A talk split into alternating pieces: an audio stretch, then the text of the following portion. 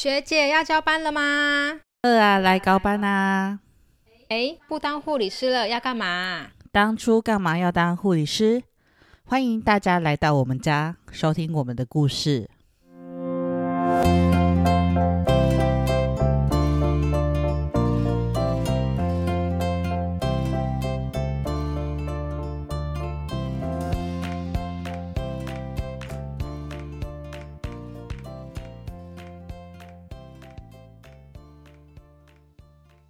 我是今天的主持人 Patty，我是今天的主持人 Passions。故事的主轴是想让各位听众朋友来认识我们护理的世界，包括我们为什么当初会踏入护理，再过来我们会经历这一二三四五年中间到底是发生哪些故事，能支持我们走到现在呢？第一个问题就是想要来聊聊为什么 Patience 想要来读护理啊？这可以老实说吗？当然可以啊，说不定会引起很多人的共鸣呢。就是数学很差，这个应该有共鸣，有共鸣。对，哎，殊不知哈，就是念了护理之后才发现，说用到数学的地方还蛮多的，要算剂量、算点滴啊、算奶量啊，哦，各种是用到数学的地方超多的，这是有点出乎我以前的意料之外。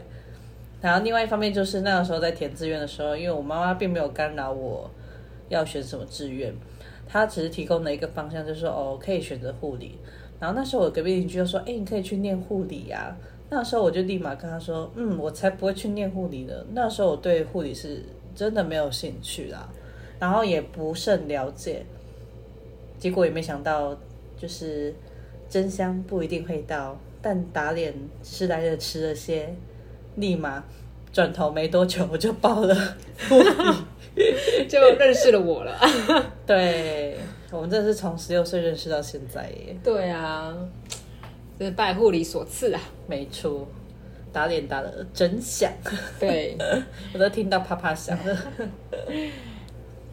那你来护理之后啊，就撇除一些生活赚钱需要，这是每一个人的生活的支柱吧。这个原因以外啊，是。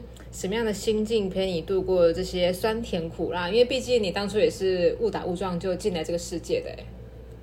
对，其实怎么讲，就是在念书的过程中，我其实并没有说想要放弃这个专业，因为我是觉得挺有趣的。只是有些科别啊，就是我在念书的时候，反而就是没有那么的精工啊，就是像儿科、妇产科，我有点搞不懂 L O A R O A。正 O A 到底是什么胎方位啊？我永远搞不懂。然后老师在讲的那种内诊啊，对我来说就是一个很虚幻缥缈的东西。然后儿科的奶量计算，那大概是当时候我们大家的杀手吧，就是完全搞不懂他到底在做什么。然后儿科的点滴，殊不知这。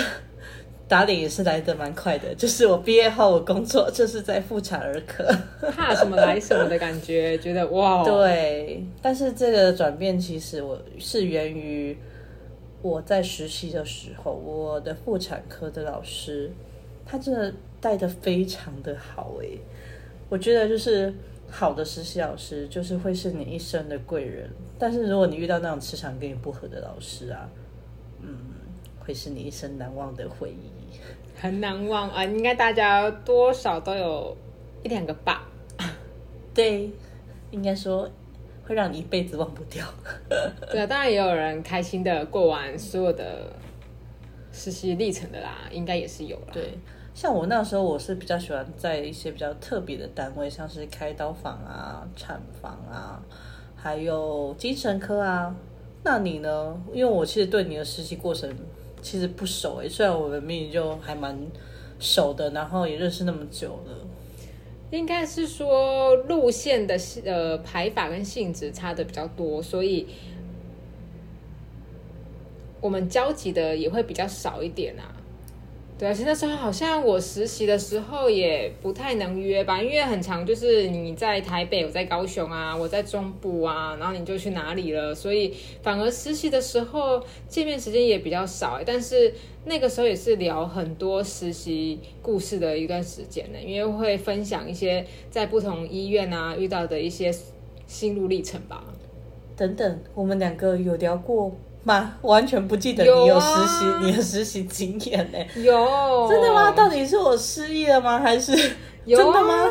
我们还会互相说，哎、在哪个医院怎么样，然后交流那个老师啊怎么样啊，那个单位怎么样啊，学业怎么样啊？惨的，是不是他被我的那个可能是我脑容量不足，他自动删除了。还是因为现在已经就是学姐多年了，所以已经忘记当初比较青涩的小故事了。不会啊，就是那些很难忘的事，我都还是记得的，呵呵可。能我跟你分享都是好的吧，对，好的就突然不太对，就会不太记得了。苦的我都往肚子里吞啊。苦的让它吐出来，是吧？对啊，对啊，哎，不对啊，这样讲的好像你在专访我一样。那你呢？你都还没跟我说你为什么会念护理耶？因为你跟你姐姐是完全不一样的科系耶。就是当初在填志愿的时候，跟你也差不多啦，就是没什么想法的一个人啊，所以妈妈就也刚好家里有人在医院上班，然后就妈妈就跟我说，啊，不然你就去读护理好了啦，就也可以照顾家人啊什么的这些话，我就被洗脑了，我就说，哦，好像是一个蛮。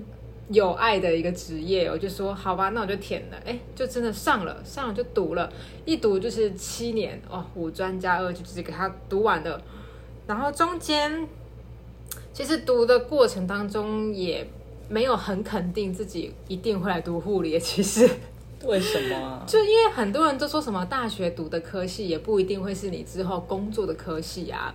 然后是那时候，其实在我真正踏入到职场之前，说真的，我没有很肯定自己未来一定会走护理师你是这个说，职业。您说像是有些人可能大学学历史，结果最后却去研究外太空？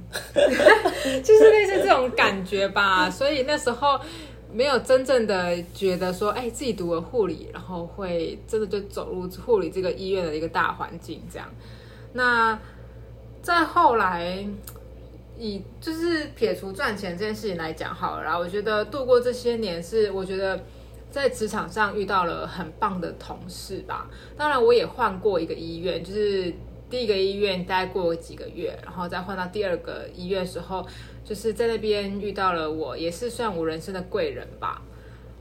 因为那边的同事们真的都是人很好，然后我的主管也很好啊，在我还是什么都不懂的、很菜菜菜到不行的时候，他们真的就是没有什么在对我生气耶，真的就是手把手的教我很多我之前都不知道的事情，然后提醒我啊，教导我，很有非常的有耐心。我真是觉得我不知道是三生有幸还是几生有幸，可以遇到我的临床的老师，因为我到现在说真的，我都还没看过他生气耶。你当初怎么没有介绍我去这家医院？我那时候可能生活都来不及了，我也搞不清楚到底自己能待能待多久吧，怕误人子弟啊，所以也没有什么积极的物色什么对象来啦。但之后有介绍我的之前的室友来我现在工作地方，但是他去的单位跟我不一样，这样算吗？这样子有 有啦，有也是 有交际一下，对，是有交际一下，假对，装交流。他们也好像过得也蛮欢乐的啦，所以我觉得或许在一个地方你会走到哪边是一个缘分。那我觉得在这个地方能够让我就是工作的这些年头里面，我觉得人相处的同事真的是一个很大的一个原因。我觉得啊，不管在哪个职场，尤其像护理啊，其实是学姐学妹制非常重的一个小世界。对我觉得人与人之间的相处，真的是充满了各种的配博，各种的美感，各种的嗯小心思。对呀、真的真的，对，我觉得好像刚毕业的学弟妹们啊，通常会遇到的问题，通常都是呃不知道该怎么跟单位同事相处，不知道该怎么跟学姐们、学长们去交流。我觉得这是一个非常大的困扰跟问题。我觉得我们有有一集可以来做做这部分的嗯访谈吗，或者是专访之类的。我觉得这可以聊三集吧。我觉得这件事情很有学问呢，因为毕竟我也是有换过呃工作环境的经历啦，所以我觉得在这个部分真的很需要去好好的思考跟培养。这我觉得这是一个技能吧。对，我觉得人与人之间的相处，它不光是要找到各自舒适的方式，我觉得啊，最重要其中一个点是要让对方看得到你的用心。我觉得这也是一个蛮重要的地方。当他可能都还不认识你的时候，很容易会有一听到一些风言风语啊，或者是一些先入为主的观念，就可能没有那么的喜欢你。但是长久的相处，那才是最重要的。你要让对方了解你是什么样的人，其实就是在平常的那些小细节的相处里面都可以看得出来的。一个人常做一件事情，短时间内是可以的，但是你要长那么久，其实是不可能的。对，哎，不对，再讲下去就要讲一整集了。对对对对对，那我们就是前面先浅谈了一些我们的气气音跟。对，我们在前面呢，先浅谈了一些我们为什么来护理，跟分享了一些我们的心境呢。接下来就是来到一个如果的环节，大家都会习惯说啊，如果当初没有当护理呢，我能干嘛干嘛干嘛，我能做什么什么什么。我们今天就要来在 pockets 里面呢圆一下这个小梦，也不是说我们不喜欢护理啊，只是说大家都会有个如果梦嘛。那今天我们就是想问一下我的伙伴 patience。如果当初没有当护理呢？你内心的梦，另外一个梦想是什么？我小时候啊，我印象还蛮深刻。以前是不是老师们都会写我的志愿呢？这一篇作文，可是我真的不记得我以前写了什么东西。但是我印象比较深刻，就是因为我自从学了英文之后，我。对英文一直很有兴趣，而且我英文成绩一直都保持的还不错。不过后来不好的啦，差点就要说 我想当英文老师呢。没有没有，我那个时候的梦想可伟大呢，我想当外交官。哇哦，那也是一个很棒的语言的小天地呢。对，但是当我英文成绩呃没有那么好之后，我的历史的成绩一直都很好。然后我就想说，那我要当考古学家。我的梦想是转换的也是蛮快的，毕竟小时候嘛，敢做敢想。嗯，很棒，我觉得这个这个字很好，敢做敢想。现在也要了，现在其实现在其实也是要，但是嗯，现在应该叫做斜杠人生。没错，bingo。那你呢？如果是你呢？我知道世界上没有后悔药了，但是。好，我现在就是假装让你吃一下，圆一下，在不一样的梦，这样子是？对。好，如果我以前小时候说真的，有一度以为自己可以当会计师，哎，因为数学好吗？那时候还没有意识到自己的数学，嗯，现实层面的部分不太 OK 啦。但是曾经也觉得哇，会计师，然后就是算账、算账、算账。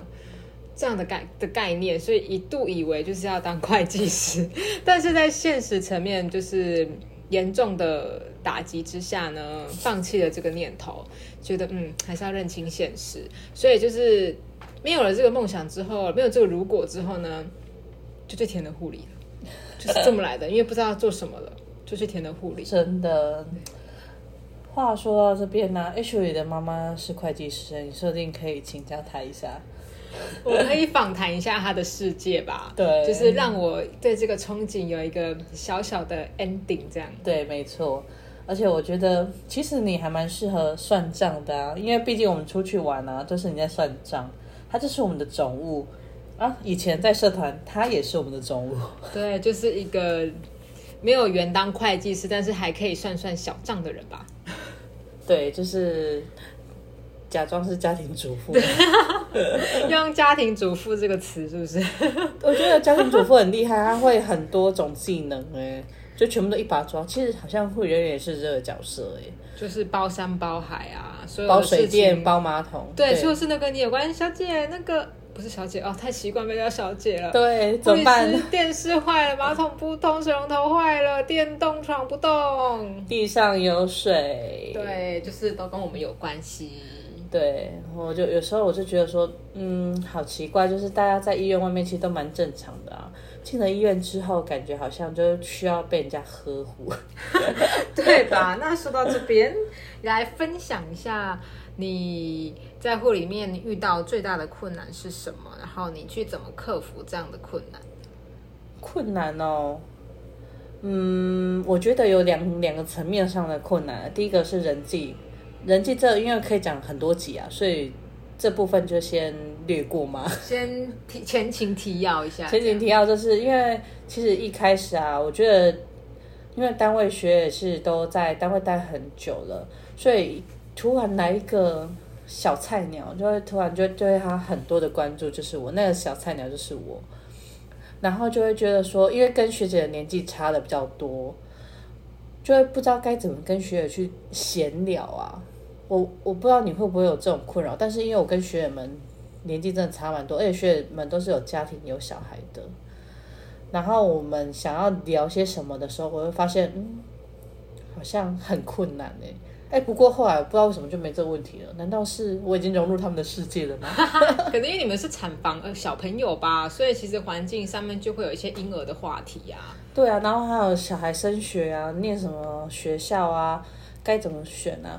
哦，我觉得这些也都是蛮困难，但是好像是可以聊起来的东西耶。就是可以说跟学姐说一下哦，我当初的想法之类的。但是我跟你讲，我发现呢，学们通常不会让自己小孩念护理，就跟你说不准念护理，不准念护理这样子。嗯，就是应该说自己都知道这一行是嗯辛苦的点啊，所以就会希望孩子们可以走得更轻松一些这样子。然后另外一个层面，我觉得是技术，因为我们毕竟是产房嘛，我们要会的是。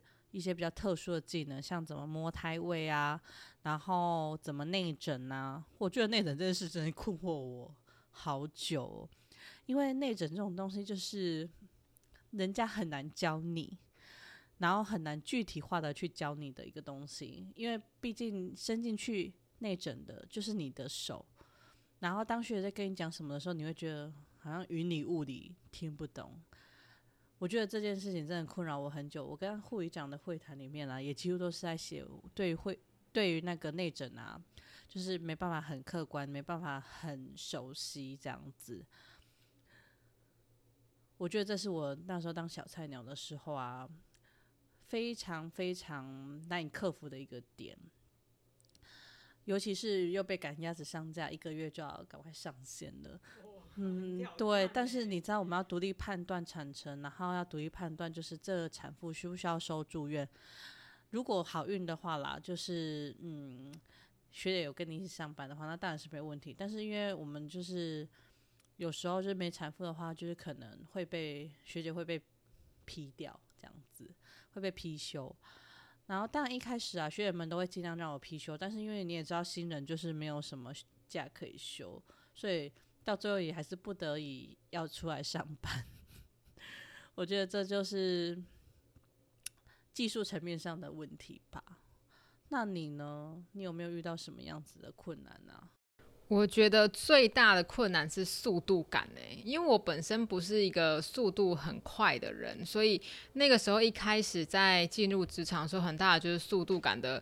让我克服很久，而且连接度，就是因为可能一天你手上会有八个病人嘛，那八个病人就会有八种不同的诊断，然后跟你要照顾的一些内容，那你必须在这些有限的时间以内做完所有的事情。把每一件事情都是可以串联起来在你的脑袋瓜里面的，我觉得很难，因为常常大家可能叫到你的床号零八床、零五床是你的时候，你就要马上反应说，哎，对，这个病人要做怎样的事情？我觉得这个是我一开始初入职场要克服的状况。那我的学姐那个时候也会跟我说一些方法，可是因为你知道，就是人都会有不同的做事吗？对对对对对，做事步调的习惯度，所以他。教你了，你不一定可以灵活运用在你工作的那些步调上面的时候，你就会不知道怎么克服它。但我觉得这个是一个开关呢，就是有一天当你突然就大智若愚了，对对对，你就是觉得哎，某一件事情的时候，你就会觉得，我知道该怎么做了，但是当你在你不知道该怎么做之前的时候，你真是每天都很恍惚到，哎，怎么就中午了？怎么就下班了？啊，还要交班啊，交不出来这样子。对我其实这个我也是深有所感，而且因为像怎么讲，病房至少有 routine 的时间，就是你几点要去量白头赛，就是量生命真相，你几点要去做治疗啊、发药啊，你几点要做什么，其实都有一定的时间。但我觉得比较困扰的是，像产房是没有这种时间表的。我那时候想要一个 routine 啊，嗯，学姐给不出来，因为 突然谁要生了，突然谁要痛了。对，因为产房它又是一个比较需要 team work 的地方，它就是一个很机动性，然后有时候可能来一个很紧急的状状况，你就必须要立马应变嘛。然后我那时候社会小菜鸟的时候，我真的是充满问号，就是对于那些紧急状况，不知如何应变就算了，就是产生判断啊，也是啊，我都不知道。例如说，好，某医师距他的家距这边大概可能十分钟，但是他现在这个程度啊，我到底该不该叫医生先来呢？感觉早一点叫，晚一点叫都是错，然后想要。想要自己独立判断啊，就都有困难。然后想完成一个生产，就是对我来说是一件还蛮困难的事情。我觉得这些都是呃专业上的不同，跟科别上的不同会有所差异的吧。直到我自己后来上病房啊，我也是哦，我领略了你那种感觉，就是我知道我 routine 我那个时间常规我该做什么治疗，没错。但是我觉得我要把我手上，例如说可能这十床病人好，可能多一点十几床，少一点可能就八九床病人，要把他们串联起来，然后要在这时间内发完药啊，然后要把他们的所有检查治疗呢全部都用完，然后还要随时应付可能突然会新出来的医嘱，我觉得这真的是一件还蛮困扰的事情。对，所以我觉得。这个过程中，我觉得对，当然当然跟同事的相处这些是肯定的嘛，因为你从一个学生的身份到一个职场的身份，一定会有一些跟人相处处事的一些困境。但我觉得以职职业层面来讲的话，就是工作的步调会变得很不一样，让你要去克服。